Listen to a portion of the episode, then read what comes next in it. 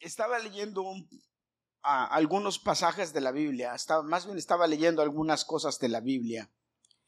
Y me vino una pregunta en la cabeza y dije, ¿por qué estos canijos hicieron eso? Y luego llego a otra parte de la escritura y leo otro pasaje y digo, wow, pues de esto les voy a predicar a los hermanos. Pero quiero leértelo a ver si tú lo, lo agarras, lo entiendes. No me voy a tardar mucho en mi predicación, como siempre.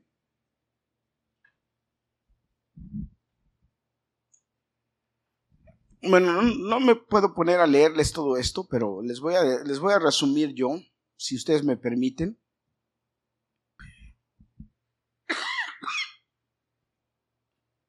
Estaba leyendo la última parte del libro de, de Josué, los últimos capítulos de Josué. ¿Alguien sabe más o menos de qué se tratan los últimos capítulos de Josué? ¿Tiene alguna idea? No me, Josué, no me había dado cuenta que esta tiene botones aquí. Y yo creo que si los abro me va a quedar un poquito más ligerita. ¿Tú qué crees? Vamos a probar. A ver. Será, porque es que ya van tres personas que me dicen, no te rías, Babarita. Que van tres personas que me dicen que me veo gordo con esta camisa. Entonces le voy a abrir los botones. Usted también, hermana Anita, se está riendo. A ver si así sea, ¿vea? ¿O será que lo, lo, lo apretado es de acá, no de acá? Pero bueno, Gloria a Dios. No me vea los botones de aquí, oiga lo que le voy a predicar. ¿Alguien sabe de qué se tratan los últimos capítulos de Josué? Ok, si no, vuélvalos a leer cuando tenga un chance, allá en su casa. Pero fíjese, resulta que el Señor le dio una orden al pueblo de Israel, a Moisés y a Josué. Les dijo, te voy a dar la tierra de los cananeos, te voy a dar la tierra de los eteos, de los amorreos, de los filisteos, de los jebuseos, de los eteos, de toda esa gente mala. Dios tenía un problema con esta gente. Y Dios sigue teniendo un problema con toda la gente que es como esta gente. Escucha. Dios tiene un problema con, con la gente que es celosa. Perdón, con la gente que es idólatra. Dios es celoso. Dice la Biblia claramente que Dios no comparte su gloria, que la gloria es para Él. Amén. ¿Cuántos dicen amén? Amén. Ahora, Dios le dijo al pueblo de Israel, tú vas a ir y vas a conquistar esa tierra, yo te la voy a dar. Fíjate lo que le dijo, yo te la voy a dar, tú la vas a conquistar. Usted se da cuenta, si usted lee la Biblia y la lee con detenimiento, usted se da cuenta que el, único momento en donde se habla de que el pueblo de Israel sufrió 38 muertes fue cuando tuvieron anatema. Y específicamente la Biblia dice que fueron 38 personas que murieron. En una guerra de aquellos tiempos, 38 eran muy poquitos. Sin embargo, para el pueblo de Israel que murieran 38 fue una catástrofe. ¿Por qué? Porque Dios les había, les había dicho que les iba a dar la tierra. ¿Sabe cuando llegaban y conquistaban cuántos morían? Hermanos, ¿cuántos israelitas morían? ¿Eh? Ninguno. La Biblia no, no, no me dice murió uno, dos, tres, no. Iban y conquistaban y acababan con ellos. Pero Dios les dio una orden específica. ¿Qué les dijo? Acaben con todos mátenlos a todos. ¿Y qué hizo el pueblo de Israel? No cumplió esta orden. Por una u otra razón, el pueblo de Israel no cumplió esta orden. Y los últimos capítulos de Josué ya narra cuando Josué empieza a repartir la tierra y les empieza a dar a las tribus las tierras y les dice, ok, esta es tierra para eh, Jacob, esta tierra para, para eh, Manasés, esta es para Neftalí, esta es para... Eh, y empezó a repartir las tierras. Y claramente, porque yo lo, yo lo créame hermano, yo hice mi tarea. Y no es que hice mi tarea, es que estaba leyendo los capítulos y me llamó la atención, como que se me prendió un foquito y dije, En todos los capítulos, en todas las partes decía, pero no sacaron a todos los amorreos, los jebuseos, los eh, jebeos, los... Eran un montón de tribus. Dice, no los sacaron a todos. Dice, y cuando se volvieron fuertes, les cobraron tributo. O sea, los tenían ahí viviendo y les cobraban tributo. Pero ¿qué pasó después de que les cobraban tributo y vivían con ellos? Dímelo, por favor, Lorenzo, fuerte, sin miedo. ¿Empezaron a qué? Empezaron, ¿cómo se empezaron a mezclar? Casándose. Empezaron a casarse los hombres con las mujeres y las mujeres obviamente con los hombres. ¿Y eso qué provocó? Provocó dos cosas. ¿Qué provocó? Dos cosas. Usted sabe, hermano. Por eso le estoy preguntando. Usted sabe ya. Si yo lo estuviera predicando hace cinco o seis años, yo diría, hermano, sí, no sabe. Pero ahorita ya sabe. ¿Qué provocó eso? Uno. Primero, la idolatría. Dios les advirtió, les dijo, no se casen con esas mujeres, porque si de por sí son un dolor de cabeza las mujeres, y luego impías, son peor. Si con temor de Dios pasan, sin temor de Dios, son el diablo. ¿Sí o no? Ah, no, espérense. Mujeres, ¿sí o no? Le estoy preguntando a ustedes, mujeres. Sin temor de, una mujer sin temor de Dios. Mire, la Biblia dice de la mujer rencillosa. Una mujer sin temor de Dios es una mujer rencillosa. Dice que es mejor un plato de, una sopita así chiquita con, sin nada de carne, pura agüita y unas cuantas, tomársela, que, que vivir con una rencillosa. Que es como gotera constante. Usted no, usted no ha vivido en una gotera en una regadera o en un lugar como esa gotera ahí. Allá en el trabajo donde yo trabajo con Liliana, hay una, la llave tiene una gotera. Y cuando nos sentamos a hablar con el, con el que nos rentó, eh, eh, eh, que se llama Adolfo también, Adolfo, lo primero que yo le dije es, no hay manera de que arregle esa gotera. Yo la arreglo, le dije. Yo sé, yo sé. Y después me dijeron, no, ni te metas. Han tratado y no se puede. Es que ese es el problema con las mujeres rencillosas. No tienen arreglo. Pac, pac, pac, pac, pac, pac. Hijo. Son, no hombre, el Señor las reprende, las tenga fuego lento. ¿Y cuál es el segundo problema? El segundo problema es que dejaron de ser judíos, judíos, judíos. Ya no eran judíos, judíos.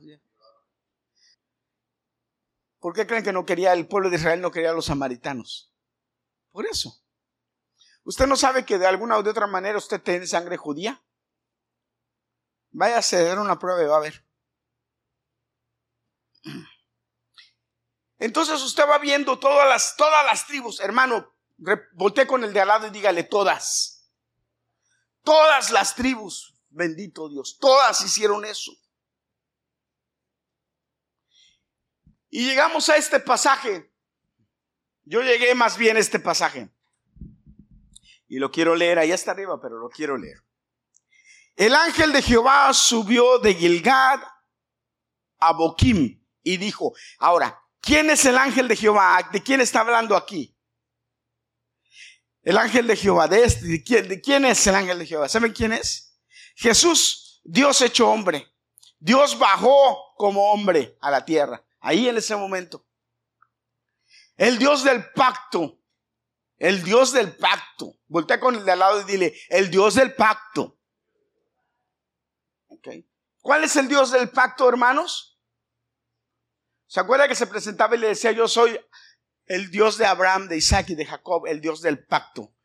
¿Eh? Pero ¿quién confirmó el pacto? Jesucristo en la cruz. Ese es el pacto. Amén. Entonces, dice, Yo saqué de Egipto y os introduje en la tierra de la cual había jurado a vuestros padres diciendo, no invalidaré jamás mi pacto con vosotros, con tal de que vosotros no hagáis pacto con los moradores de esta tierra. Con tal de que vosotros no hagáis pacto con los moradores de esa tierra. ¿Y qué fue lo que primero que hicieron ellos? Pacto con los moradores de esa tierra.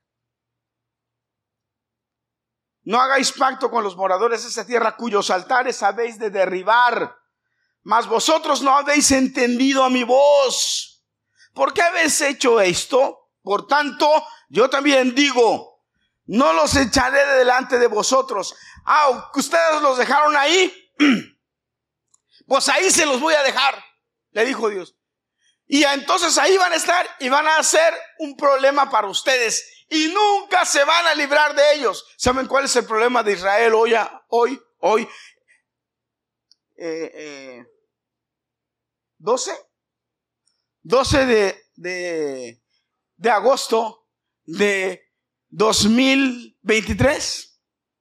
¿Cuánto fue que se escribió esa palabra? ¿Hace más o menos cinco mil, seis mil años? Bueno, pues hace más o menos cinco mil, seis mil años que se escribió esas palabras. Y hoy, eso sigue siendo el problema. Ahora me pregunto, para los detractores que dicen que la Biblia no es veraz, ¿será cierto lo que la Biblia dice? Sigue siendo un problema para el pueblo de Israel. Esos pueblos siguen siendo un problema. Si no los voy a sacar, te los voy a dejar ahí.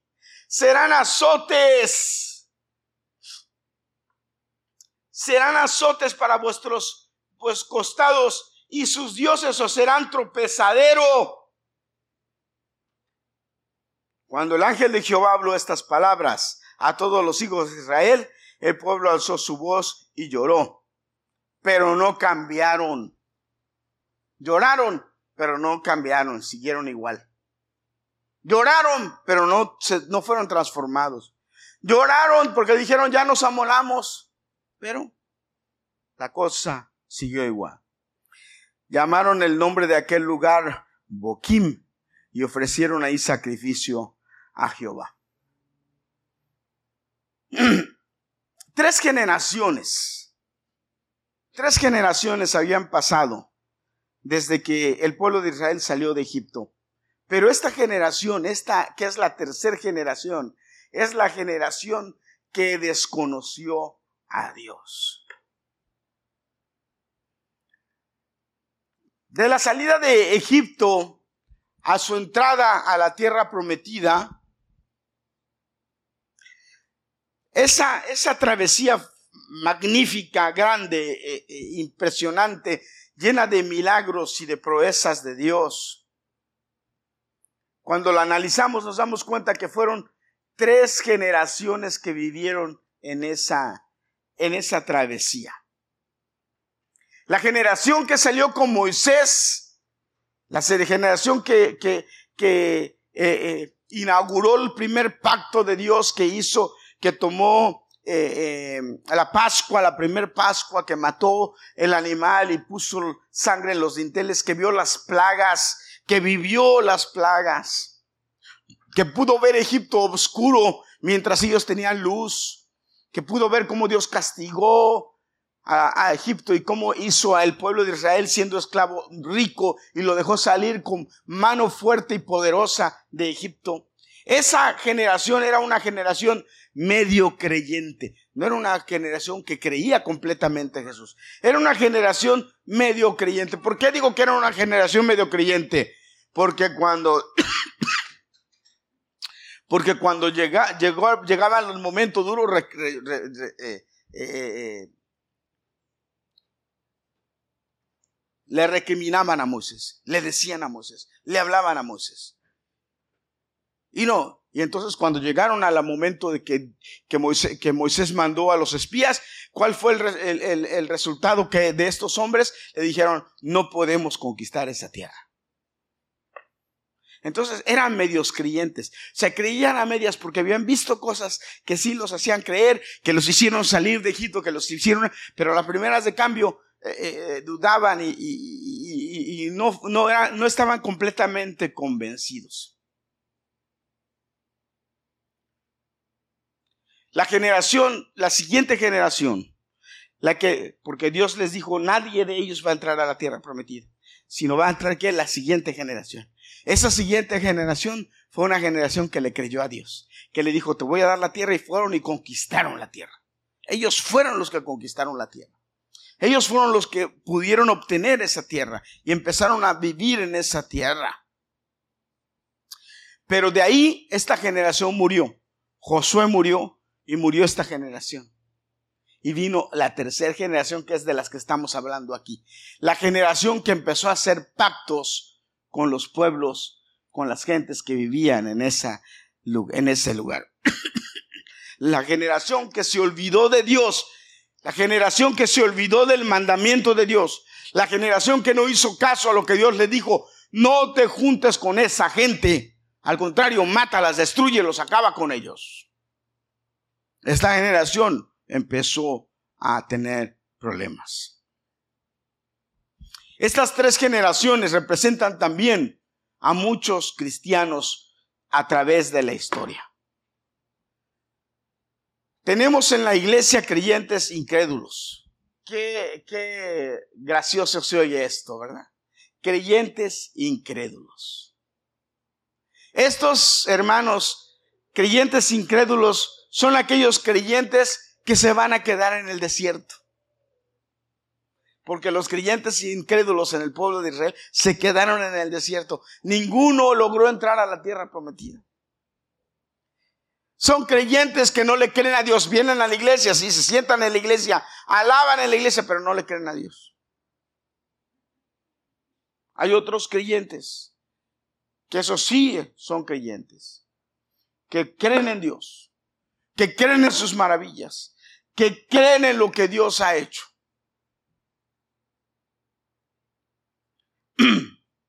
Pero sabes, hermano, la historia se repite y en muchos casos, en muchos casos, después de estos grandes hombres, después de estos grandes cristianos, después de estos grandes siervos de Dios, después de estos hombres y mujeres que son fieles, que le creen a Dios, que conquistan, que hacen muchas cosas por la obra de Dios, viene una generación que por una u otra razón desconoce a Dios.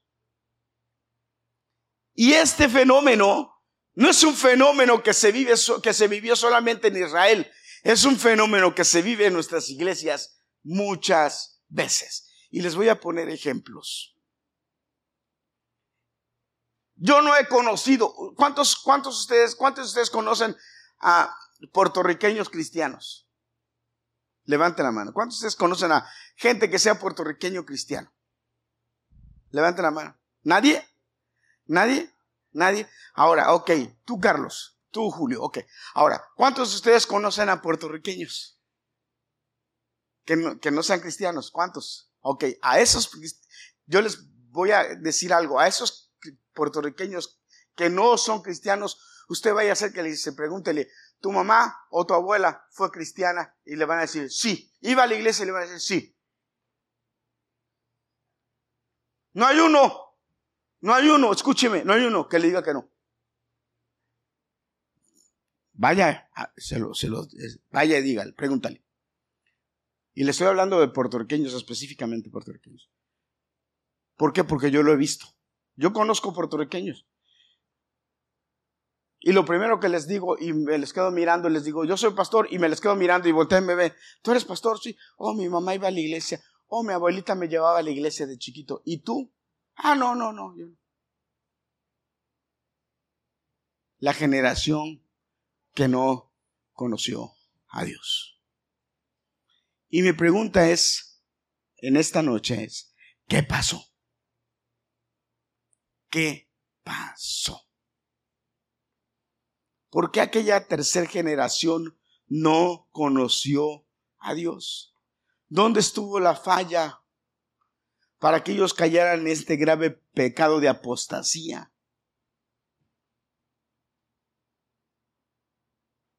¿Qué pasó con los padres que se olvidaron de lo que Dios había establecido para que asegurar la continuidad del conocimiento de Dios? Y la pregunta es, ¿nosotros sabemos cuál es la clave para que nuestras futuras generaciones no se aparten de Dios? Deuteronomio. Y si tienes tu Biblia, ah, eh, em, tu Biblia, ¿cómo se llama? tu Biblia virtual, ábrela. Deuteronomio capítulo 6, versículo 4. Oye Israel, Jehová nuestro Dios, Jehová uno es. Amarás a Jehová tu Dios de todo tu corazón, toda tu alma, todas tus fuerzas. Y estas palabras que yo te mando hoy estarán sobre tu corazón y las repetirás a tus hijos y hablarás de ella estando en tu casa y andando por el camino y al acostarte y cuando te levantes y las atarás como una señal en tu mano y atarás como frontales en tus ojos y las escribirás en los postes de tu casa y en las puertas. Versículo 12. Cuídate de no olvidarte de Jehová que te sacó de la tierra de Egipto, de la casa de servidumbre. Cuídate de no olvidarte de Jehová. Em, amados hermanos, cuando nosotros como padres nos olvidamos de esta sencilla regla, estamos colaborando para que haya una generación que no conozca a Dios en nuestra línea, en nuestro árbol genealógico. Porque la competencia que tienen nuestros hijos hoy en día es demasiado fuerte. La competencia que tienen en las escuelas, en las modas, en la tecnología, en el mundo del Internet, es una competencia demasiado fuerte para que nosotros nos descuidemos con nuestros hijos y no les estemos enseñando la palabra de Dios. hace poquito, hace, bueno, no hace poquito, hace un par de años, mis hermanos nos juntamos, eh, mis hermanos carnales nos juntamos en, la casa de uno de mis hermanos. Y una de las cosas que hacemos cuando nos juntamos es que cantamos y escuchamos la predicación, a alguno de mis hermanos predicar. Usualmente mi hermano, el mayor Otoniel, dice, le dice a alguien, predica, queremos oírte predicar. A mí me han dicho, queremos oírte predicar, yo les he predicado. Pero esta ocasión le dijo a mi hermano el menor, Anayar, queremos oírte predicar. Y estábamos los hermanos juntos. Alabamos, cantamos un poquito. Y después lo estábamos oyendo predicar a mi hermano Nayar. Y mi hermano Nayar dijo una palabra que a mí me, personalmente me pegó. Me pegó, me hizo como una campana en la cabeza y dije, wow. Y él dijo, es un mandato de Dios que memorices la palabra. ¿Cuántos de ustedes sabían que es un mandato de Dios que tenemos que memorizar la palabra? No nada más leerla, memorizarla. La Biblia dice, que hay que memorizarla. Y mi hermano, y mi hermano el menor, Nayar, ustedes lo conocen, lo vieron el otro día, él estuvo aquí, nos decía, tenemos que, hermanos, a mis hermanos, nos decía, que somos pastores todos, tenemos que memorizar la palabra, pero ¿cuánto hace que tú no te memorices un texto? Porque yo estoy seguro que todo lo que tú te sabes de memoria te lo aprendiste cuando eras un niño. Ahora, ¿cuál texto te has memorizado desde que tienes 30, 40 o 50 años. Hermanos, déjenme decirle, eso me pegó. Porque yo me sé mucha Biblia de memoria, pero me la aprendí cuando era un niño. Y yo dije, tengo que aprender la tengo que memorizarme la Biblia. Y dije, y dije, ¿y sabe qué, hermano? Qué difícil es aprenderse la Biblia cuando uno ya está viejo. Qué difícil es aprenderse. Yo me he querido, tengo ya tengo más de un año queriendo aprenderme el Salmo 119. Bendito Salmo, no me lo he podido aprender. Pero me lo voy a aprender y lo voy a recitar de memoria a ver si me aguantan. ¿Sabe cuál es el Salmo 119, verdad? ¿Eh? Es el más grande de la Biblia, el capítulo más grande de la Biblia. Es muy largo. Y cuando mi hermano dijo, hermano, hermanos, nos hemos olvidado de memorizar la palabra de Dios. Pero yo, eso me pegó, yo dije, pero cállate, de que nos hemos olvidado de, memorizar la palabra de Dios. Nos hemos olvidado de enseñarle a nuestros niños a memorizar la palabra de Dios. Y eso no puede pasar, hermanos. A tus hijos, a tus nietos, dice la Biblia, y se lo repetirás por de día, de noche, andando en el camino, yendo para allá. Y cuando tu hijo te pregunte, ¿qué es eso? Tú le vas a decir, esto es esto, por esto, por esto, por esto. ¿Verdad que son repreguntones los niños? ¿Sí o no? Por eso es que Dios les ordenaba a los hombres traer el talid y orar en el talid. Porque cuando el hijo lo veía al papá orando en el talid, dijo, veníale papá, ¿qué estás haciendo? Orando. ¿Qué es eso? Es el talid. Y el papá tenía la obligación de enseñarle al hijo qué era y explicarle por qué oraba y recordarle al hijo que Dios lo había sacado de Egipto de, la esclavitud y lo había liberado y lo había hecho libre y lo había traído a esa tierra, derrotando a los que estaban en ese lugar, dándosela a ellos. Eso tenía que enseñárselo a sus hijos. El resultado de no hacer eso es una generación que se olvida de Dios. Es una generación que no conoce a Dios. Y nosotros, hermanos, no podemos permitir que esto suceda con nuestros hijos. Que nuestros hijos sean hombres, jóvenes, señoritas, que no conozcan a Dios. Que cuando lleguen a la adolescencia digan, yo no quiero ir a la iglesia porque no sé nada de Dios. No sé ni quién es Dios. Yo tengo una, yo tengo una sobrina que tiene una hija y la hija, creo que se llama Dara, ¿cómo se llama? Dara. Y, la, la mazaritana. Y nosotros le decimos la mazaritana. Le decimos la mazaritana porque ella no podía decir samaritana y decía mazaritana. Y le decimos la mazaritana porque ella sabe una poesía y dice, yo soy la mazaritana. Jesús me libertó. Yo estaba cautiva y Él me encontró. Me sacó de la vida donde andaba y me hizo una nueva y le, y recita.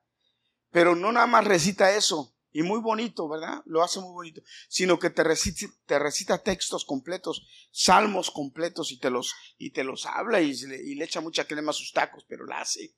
Y, y, pero entonces un día yo me acerqué a su mamá y le dije, le dije, eh, ¿cómo le haces? tío me dice, pues todos los días ahí, detrás de ella, a ver, ah, vamos a aprenderlo, a ver, repítelo, no es así, tienes que aprendértelo todos los días.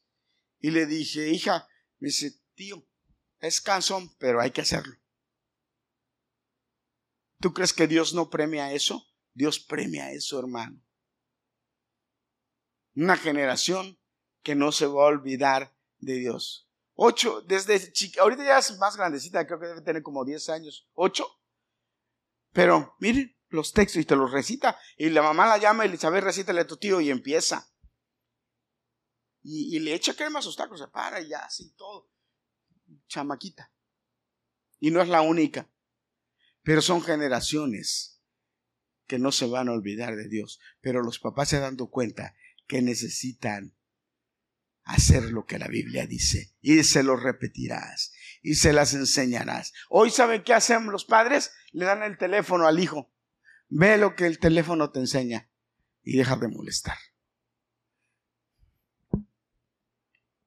Ah, sí, se vuelven espectros tecnológicos. Pero ¿y Dios?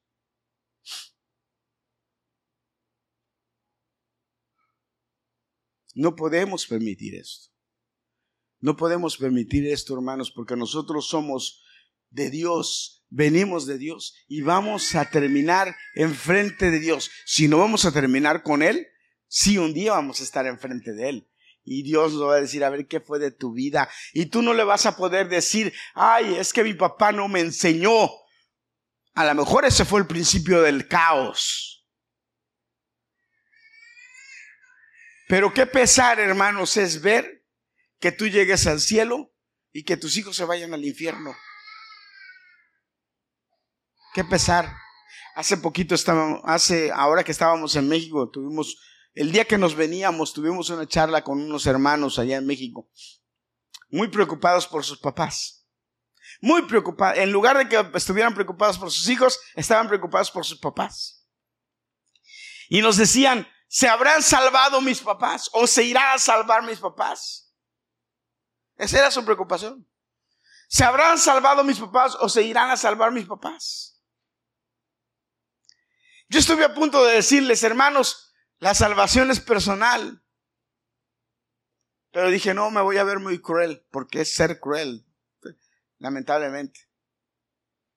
Dios nos dio palabra y creo que quedaron confortados, ¿verdad, Dios nos dio palabra y pudimos hablarles de acuerdo a lo que la palabra nos enseña. La misericordia y la gracia de Dios. Pero hermanos, yo sí te voy a decir, y lo hemos dicho y lo he predicado aquí, lo he enseñado aquí. Nos esforzamos porque nuestros hijos sean buenos, porque vayan a la universidad, porque sean hombres de provecho. Pero estos son 80 o 70 años que vamos a vivir aquí y la vida eterna, que es una eternidad, no nos preocupamos porque eh, asegurarnos nosotros de que nuestros hijos vayan con Dios. Y eso le pasó al pueblo de Israel. ¿Y por qué le pasó al pueblo de Israel? Simplemente, hermanos, le pasó por no seguir las instrucciones de Dios porque no hicieron lo que Dios les dijo, así de simple. Estaba platicando con una, con una persona y le dije, el gran problema de la humanidad es la desobediencia. no obedecemos. Ese es el gran problema. Por eso Dios dijo ya donde Samuel, por eso, por eso, por eso es que Samuel le dijo a, a Saúl, Dios se agrada más de la obediencia que del holocausto.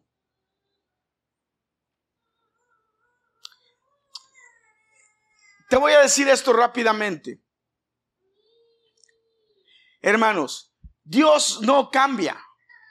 El pacto que Dios hizo no lo cambia. A Dios le gusta hacer pactos por generaciones. Y Él te dice, yo soy misericordioso sobre mil generaciones, pero por el que no me quiere, por seis generaciones. A la tercera y cuarta generación dice, perdón, la tercera y cuarta generación de los que me aborrecen. Fíjense qué bueno es Dios. Dice que por alguien bueno y justo, Él es fiel por mil generaciones, pero por el que no, por, seis, por, por tres o cuatro generaciones. Ahí acabó. Pero, pero, no te garantiza tú no garantiza que tu hijo sea salvo porque la salvación es personal. O que tu hijo tenga acceso a lo que tú has tenido por ser obediente o por creer en Dios si tu hijo no lo hace. Tienes que enseñarle.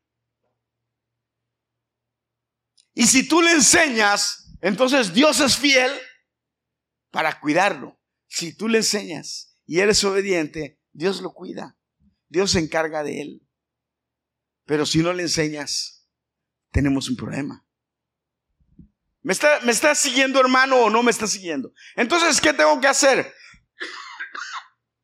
Hace poquito yo yo vi en Facebook, fíjese lo que le voy a decir. Hace poquito yo vi en Facebook y me, me, empecé a reír y me, porque me llamó la atención y me empecé a reír y dije, bueno, uno aprende cosas buenas en este Facebook de vez en cuando.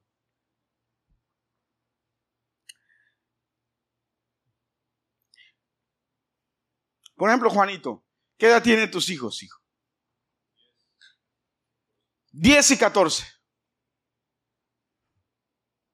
Ah, me voy a meter con Juanito para no meterme en problemas. ¿Tú tienes que obligar a tus hijos a venir a la iglesia o no? Ok, ellos quieren venir, pero si no quisieran, ¿los obligarías? ¿Los traerías a fuerza? Y si te dicen, no, papá, no quiero, ¿qué, qué harías tú? Ahora, yo me atrevería a preguntar, ¿cuántos están de acuerdo y cuántos no? Y a lo mejor puede a alguien aquí que me diga, no, pastor, yo no quiero, yo estoy de acuerdo, si mi hijo no quiere venir, lo dejo. ¿Por qué? Y yo les voy a decir, ¿por qué? Ah, una vez me dijo mi hijo ya mayor, Le faltaba creo que un año para terminar la universidad. Un año para terminar la universidad. Y me vino y me dijo, es que estoy pensando dejar la universidad, quiero hacer otra cosa. Meterme a trabajar o ganar dinero, algo así me Y yo volteé, lo miré y le dije, bueno, le dije, la universidad me la terminas. Y después ves qué haces. Pero por lo pronto termina la universidad. No hay opción. No hay opción. Si la universidad, que le va a dar estabilidad en muchos sentidos, yo lo obligo a que la termine. ¿Ustedes creen, ustedes creen que ser cristiano y venir a la iglesia, que le va a dar mucha más estabilidad de muchas otras cosas y la garantía de ir al cielo, ¿no lo voy a obligar a venir? Claro que sí, lo voy a obligar. Y cuando mi hijo me dice yo no quiero ir a la iglesia, yo le digo, usted va a la iglesia y punto. Eso no es negociable. Porque yo no entiendo cómo hay padres que los hijos le dicen, no, yo no voy a la iglesia, y dicen, ah, está bien, y hasta se quedan con los niños. Y luego dicen que no vienen a la iglesia porque los niños no quieren ir a la iglesia. Siendo que estamos hablando de algo que es para la vida eterna. Pero creo que aquí el problema no es ese, hermanos. Creo que aquí el problema es que no hemos entendido que Dios no cambia el pacto. Que sí hay una vida eterna. Que sí hay un infierno que sí nos estamos jugando la vida eterna y que no es nada más 60 o 70 o 80 años en la tierra, que es una vida eterna ya en la eternidad, en el cielo o en el infierno, no hay de otra. No lo hemos entendido. Creo yo, creo yo que no lo hemos entendido. Y como no lo hemos entendido, pues lo tomamos a la ligera. Pero déjeme decirle, hermano, algo que ustedes saber es que Dios no cambia su pacto, que Dios dice algo y eso se cumple, porque Dios no cambia. Dios es el mismo. Esto le dijo el ángel de Jehová, esto le dijo el ángel de Jehová al pueblo de Israel, yo no cambio mi pacto. Si yo digo una cosa, eso lo hago y lo cumplo. Entonces debemos empezar a a entender que Dios es un Dios que no quebranta su pacto y que si nosotros aceptamos o queremos vivir de acuerdo a lo que Dios quiere, Él va a ser fiel con nuestras generaciones. Él va a ser fiel con nuestros hijos. Él va a ser fiel con nuestros nietos. Él va a ser fiel con nuestros bisnietos. Pero como dice la Biblia, si nosotros no queremos nada con Él, él tampoco va a querer nada con nosotros. ¿Saben qué fue lo que le dijo David a Salomón cuando David iba a morir? Las instrucciones que le dio David a Salomón cuando David iba a morir. Le llamó, ya cuando lo había, le había, hecho rey, le dijo, hijo mío, escucha lo que le dijo, hijo mío, conoce al Dios de tu padre, conoce al Dios de tu padre. No le dijo, conoce a tu Dios, conoce a mi Dios y sírvele con corazón presto y ánimo voluntario. Sírvele voluntariamente. Con corazón presto quiere decir rápido. Haz lo que Él te dice. Sin renegar, sin rezongar. Con ánimo, con gusto, con alegría. Porque si tú le buscas, le vas a encontrar. Pero si tú le dejas, Él te va a desechar para siempre. David se lo dijo a Salomón. Y David conocía a Dios. Y ese debe ser el consejo que nosotros le debemos dar a nuestros hijos. Conoce al Dios de tu Padre. Pero la pregunta aquí es entonces, ¿sí conocemos a Dios nosotros? ¿Qué le estamos enseñando a nuestros hijos? Estamos fomentando una generación que se olvide de Dios. Lo segundo importante es que Dios te dice, haz pactos conmigo, no hagas pactos con nadie más. Dios es un Dios celoso y Dios quiere que hagas pactos con Él. No, Dios no quiere que, haga, que hagas pactos con otras cosas. Hermano, ninguna otra cosa merece tu, tu fidelidad sino solo Dios. Voy a repetirlo. Ninguna otra cosa merece tu fidelidad, solo Dios. Tú debes aprender a ser fiel a Dios y que nada esté sobre Dios o encima de Dios. Nada. Porque si tú eres fiel a Dios, entonces Dios te va a ayudar en todo lo que hagas. En todo lo que hagas. Pacta con Dios. Dile, Señor, ok, miren, miren, a mí me fascina esto. Cuando yo, cada que lo escucho, me, me, me da mucha alegría y mucho gozo. Mi mamá mi mamá le dijo a Dios cuando se casó, cuando se casó, le dijo, yo quiero levitas. Perdón, yo quiero levitas. Señor, dame levitas, pero, pero no quiero que ninguno de mis hijos tenga la enfermedad que yo tengo. Hermanos, ninguno de sus hijos heredó la enfermedad de mi mamá. Pero todos los hijos de mi mamá son levitas y pastores. ¿Verdad, Lilian? Ahora, ¿tú sabías ese pacto de mi mamá? Ella no sabía el pacto de mi mamá.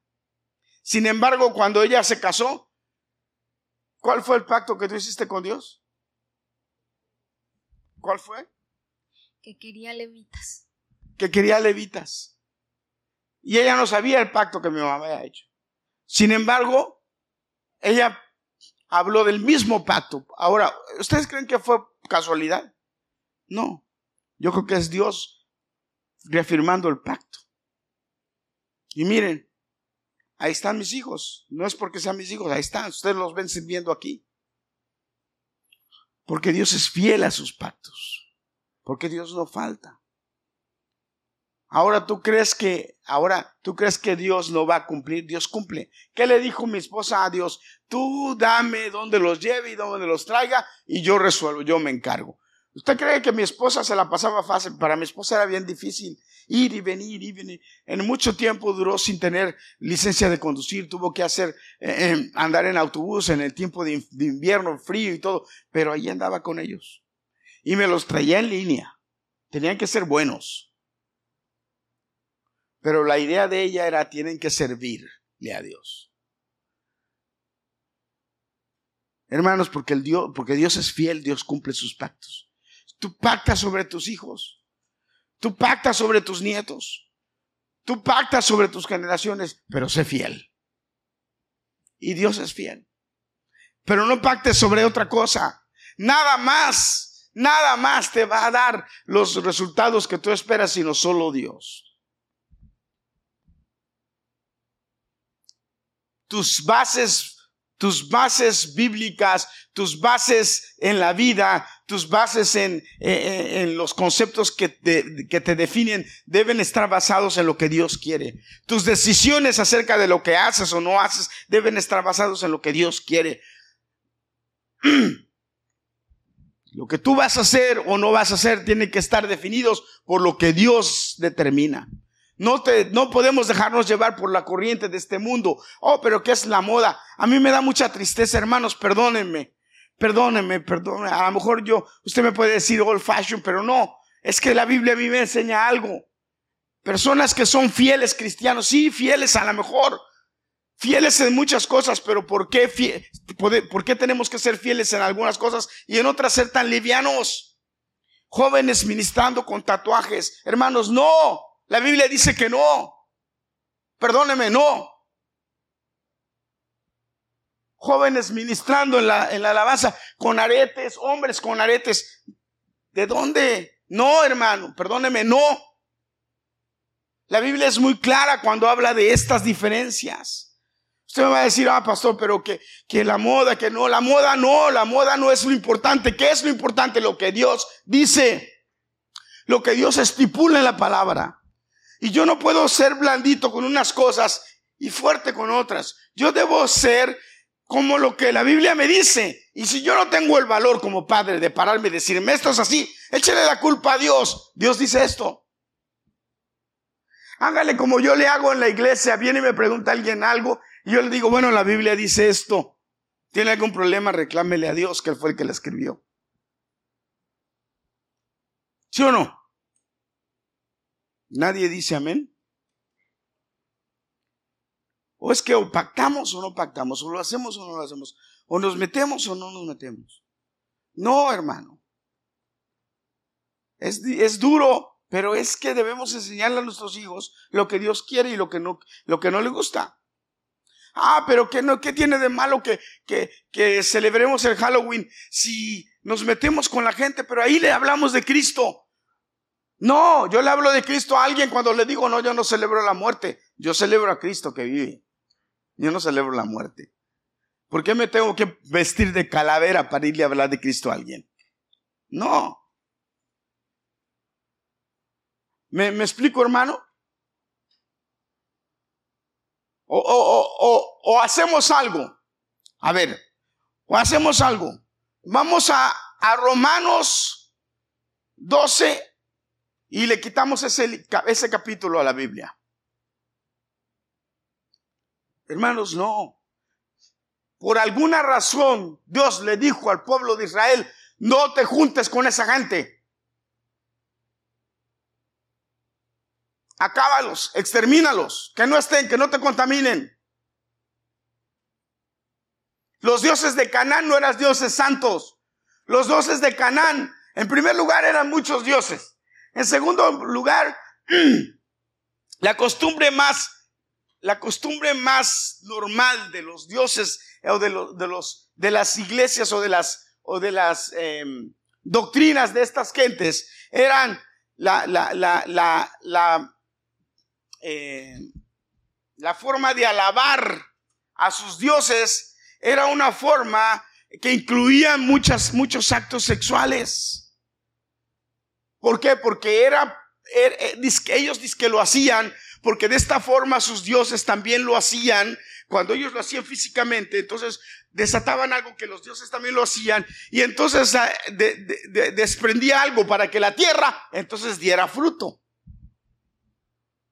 Cuando Dios dice en la Biblia, si te portas bien y sigues mis mandamientos, yo te voy a dar el fruto. Yo te voy a dar el fruto. Pero usted se pone a analizar todos los cananeos, todos los, los eteos, todas esas gentes tenían unas, unas tendencias eh, eh, eh, de cultos siempre, siempre, siempre llenas de sexo, llenas de cosas, combinaban todo esto, Astarot, Baal, Astarte, todas estas eran, hablaban de la fertilización entre ellos y todo ese rollo. No quiero andar en ello, pero esa era la idea. Entonces, ¿qué hacían? Estos se fueron y se contaminaron con el pueblo, con los pueblos y hacían eso. Pronto cambiaron su Dios santo por ídolos abominables. Pronto. Ahora yo me pregunto, ¿esos ídolos abominables no serán los mismos ídolos abominables que ahora presentan todas estas artistas y estos artistas y estos cantantes de hoy en día.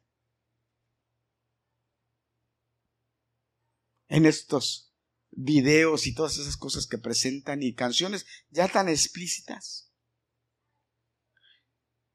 Que algunos jóvenes, y no voy a decirlos de aquí porque los de aquí la verdad no los he visto, pero que algunos jóvenes de otras iglesias se saben las canciones de pies a cabeza y te las cantan enteritas, pero llegan a la iglesia y con trabajos cantan las de la iglesia.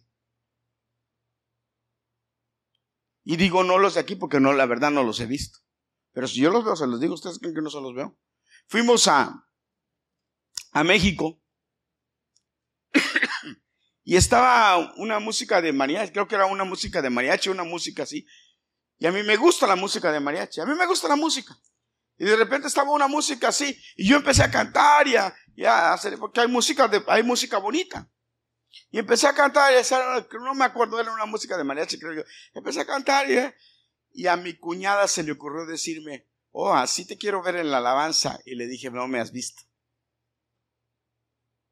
No me has visto, le dije. Para mí esto no es nada. Alabar a Dios es lo principal. Porque tampoco es malo si tú cantas una, una canción buena o eh, tampoco. Pero ¿cuál es tu prioridad? ¿Cuál es lo que, lo que realmente es importante para ti? Amén. ¿Me estás siguiendo, hermanos? Dios es un Dios celoso. Dios es un Dios que quiere que le adoremos y le sirvamos a Él. Y no podemos pretender adorar a Dios y estar adorando otros dioses. En muchas ocasiones en la Biblia Dios determina, el mismo Josué en una ocasión les dijo, basta, de doblez. Decídanse a quién van a servir. Porque mi casa y yo vamos a servir a Jehová. Y parece que esta pregunta hoy en día, hermanos, es tan acertada hacerla nuevamente. decirle a la iglesia, basta de doblez. ¿A quién vas a servir? Si decides servir a Dios, vamos, sírvelo completo. Pero si no, pues también, defínete. Pero hermano, nosotros debemos aprender que servir a Dios es la garantía para que nuestras generaciones le conozcan y no se aparten de Él. Amén. ¿Por qué entonces los hijos abandonan el camino de los padres?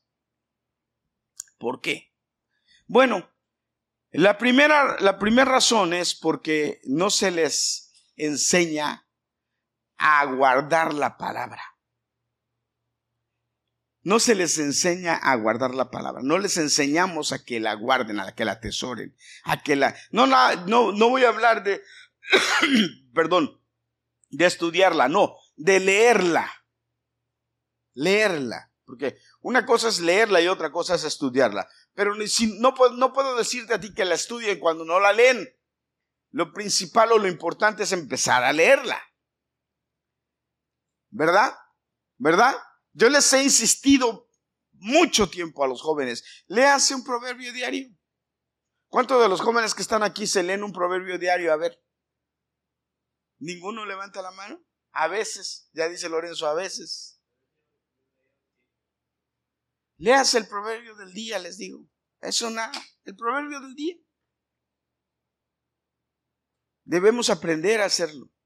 Volver, dice la Biblia, volver a la senda antigua, volver a lo que era antes, lo que nosotros vimos a nuestros padres hacer. Carlos me dice, por ejemplo, yo veía, Carlos me comenta, yo veía a mi mamá leyendo la Biblia y no podía interrumpirla, ¿verdad, Carlos? Pero yo pregunto, bueno, ¿y tus hijos pueden interrumpir a ti cuando te ven leyendo la Biblia? O sea, ¿te ven leyendo la Biblia? Aquí la pregunta es, ¿te ven leyendo la Biblia? Nosotros debemos hacer esto. Proverbios dice, lámpara es a mis pies tu palabra y lumbrera a mi camino. Hermanos, déjame decirte, en este mundo de tinieblas necesitamos luz. Y lo único que nos va a dar luz verdadera es la palabra. Lo único que nos va a dar respuestas verdaderas es la palabra. Lo único que nos va a indicar realmente qué es lo que nos conviene y debemos hacer es la palabra. Pero si no tenemos luz, el día de las tinieblas vamos a estar igual de perdidos que el mundo entero. Y eso es triste, ¿por qué? Porque tenemos la palabra. Tenemos la palabra. Y para terminar, para terminar, porque con esto voy a terminar. Quiero terminar con esto. Y esta palabra es para ti, para los padres. La Biblia me dice esto. Instruye al niño en su, en su carrera, y cuando fuere viejo no se apartará de él. ¿Cuántos están de acuerdo con esta palabra? Instruye al niño en su, en su camino, y cuando fuere viejo no se apartará de él. ¿Qué quiere decir esta palabra? Que yo soy el, el responsable de enseñarle al niño. ¿Ah? A mi hijo. ¿Verdad? ¿De acuerdo o no, papás? Luego sigue y dice, instalo, instale, enséñale a tiempo y fuera de tiempo. Lo voy a decir otra vez. Enséñale a tiempo y fuera del tiempo. Ok, ¿cuánto es, cuándo es a tiempo? ¿Eh? Cuando está en tu casa, Pastor, ¿usted qué cree? ¿Cuándo es a tiempo? ¿Cuántos son menores? ¿Qué usted cree? Cuando sea necesario. ¿Sabe qué creo yo? ¿Qué entiendo yo cuando me puse a estudiar este pasaje? Enséñales a tiempo, instales a tiempo y fuera de tiempo. Instales, enséñales, háblales antes de que la rieguen y después que la regaron. Porque dice, instruyelo. Instruyelo. Y luego dice, instales. O sea, repíteselos. Ese instales quiere decir repíteselos. O sea, está encima de ellos. Ahí, como, como mosquito molestón, como dice mi esposa, como mosquito molestón. Ahí, ahí, ahí, ahí, ahí, ahí. Antes que la rieguen. Y si la regaron, Ay, pastor, pero entonces será bueno decirle, ¿te lo dije? ¿Usted qué cree? Ay, papá, pero mira, es que me pasó. ¿Te lo dije? ¿Te lo dije o no te lo dije? Sí, pero... Ah, y, los psicólogos dicen, no, ya para qué le dice, te lo dije. ¿Cómo que ya para qué le dije, te lo dije? ¿Te lo dije? Para que la próxima vez me escuches. Te lo dije para que en la próxima vez sepas que lo que te digo va a pasar. Porque no es lo que yo te digo, es lo que me enseña la Biblia que te diga.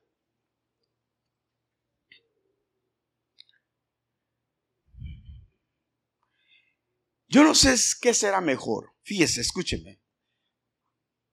Quizá me voy a ver un poco extremo, pero yo no sé qué será mejor.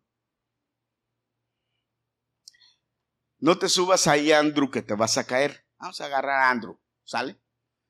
No te subas ahí, Andrew, que te vas a caer. Ya va el Andrew y se viene. Andrew, no te subas porque te vas a caer. ¿Usted cree que Andrew no entiende que le estoy diciendo que si se sube se va a caer? Estoy hablando del niño. Dos años, ¿verdad, hija? ¿Cuántos años tiene? Veinte meses. ¿Año y medio? Año y medio. Ahora, ¿usted cree que Andrew, yo le digo así como se lo estoy diciendo, no te subas porque te vas a caer. ¿Que no entiende lo que le estoy diciendo? ¿Tú qué crees, Carlos? ¿Entiende o no entiende? ¿Eh? Las mamás, ¿qué, usted cree? ¿Entenderá o no entenderá? Hermanos, claro, no tenemos hijos tontos.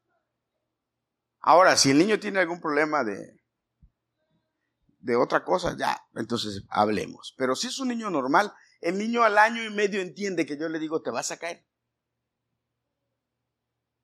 Ahora, ¿Cuál es mi actitud? Si de repente el niño, después de tres, cuatro, cinco, seis veces, siete veces, lo subo y se cae y se pega. ¿Cuál es mi, qué hago yo? ¿Qué harías, Carlos? Por ejemplo, estamos hablando de Andrew. ¿Qué haces? Si ahí se pegó, está llorando, obviamente. ¿Qué? Por ejemplo, ¿tú qué harías? ¿Qué harías, Julio? Lo recoges, pero le dices inmediatamente ahí, te lo dije. ¿Qué harías tú, Liliana?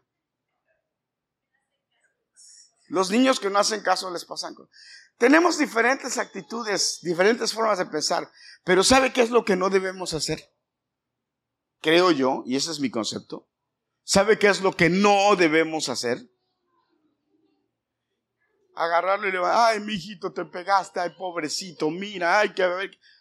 No, si es un acto de desobediencia, ah, perdón, hasta cierto sentido, de no estoy hablando de Andrew, estoy hablando de un ejemplo, ¿ok? De necedad, de reto, de hago lo que yo quiero. Ah, te caíste, ahí están tus consecuencias. ¿Te dolió? ¿Te dolió? ¿Te dolió? Sí, pero súbete otra vez y brinca. Órale, láncese. Pero ¿cómo actúa Dios? ¿Cómo actúa Dios? Porque aquí lo importante es cómo actúa Dios, no cómo actúo yo o cómo actúo ¿Qué hace Dios? ¿Eh? Ahí, hermanos, ahí está la respuesta en el, en el pasaje te dije que hicieras algo. Te di la orden, hazlo así. Y tú no me hiciste caso. Los dejaste ahí.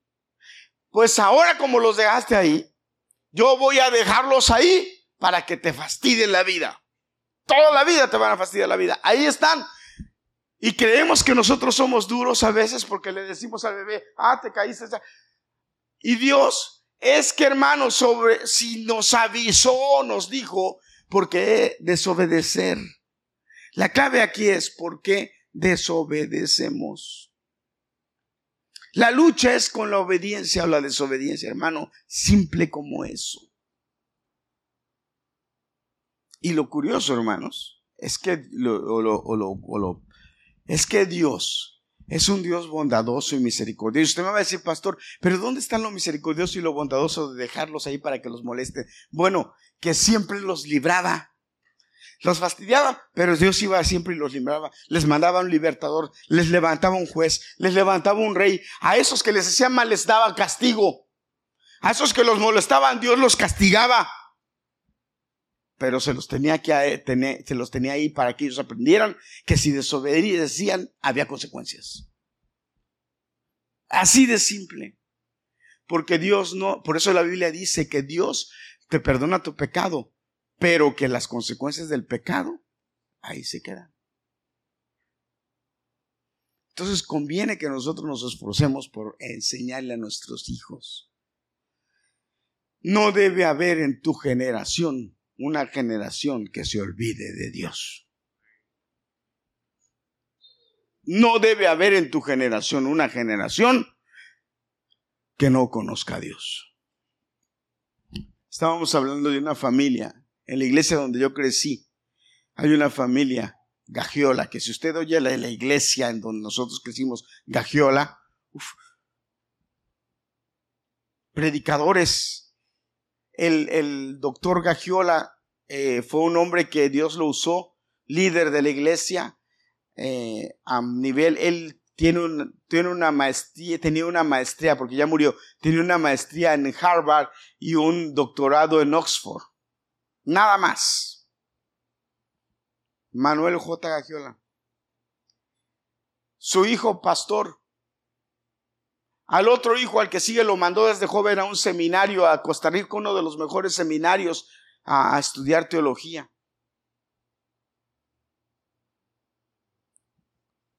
con el futuro, una familia con futuro. Pero la tercera generación es una generación que no conoce a Dios. ¿Por qué? ¿En qué fallaron? Hermanos, no nos puede pasar a nosotros. No nos puede pasar a nosotros. ¿Usted ve a mi hijo?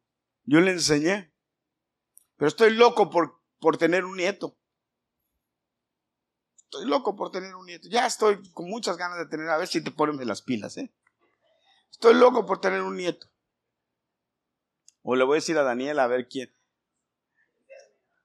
Pero usted cree que a mi nieto yo le voy a enseñar, le, voy a enseñar a cantar y a que alabe a Dios y a que estoy loco por enseñarle a Andro a que empiece a tocar la, la batería. Nuestras generaciones tienen que ser generaciones que le sirvan a Dios. ¿Cuántos dicen amén? Pero eso amerita disciplina, que les tengamos que enseñar. Y que sean verdaderos cristianos, apartados del mundo. De verdad. Y eso hay, eh, hay que pagar un precio. Vamos a orar por ellos. Dios los, Dios los bendiga. Póngase de pie, hermano. Vamos a orar por. ah, ¿Cris necesitas oración por sanidad? Manda al traerlo. ¿Sí o no? ¿Todos necesitan sanidad? Ah. ah, tráelos para orar por ellos. Ah, yo creo. Vamos a orar por Lorenzo que va de viaje. ¿Cuándo te vas, hijo? ¿Ya o todavía no? ¿El otro sábado vas a estar aquí? Ay, tu mamá te dejó mucho tiempo solo. Voy a tener que ir a checarte a tu casa ya, ¿eh? Levante sus manos para recibir bendición. Vengan los niños, vamos a orar por ellos. Bendecimos a los niños en el nombre de Jesús. Declaramos bendición. Aleluya, Padre.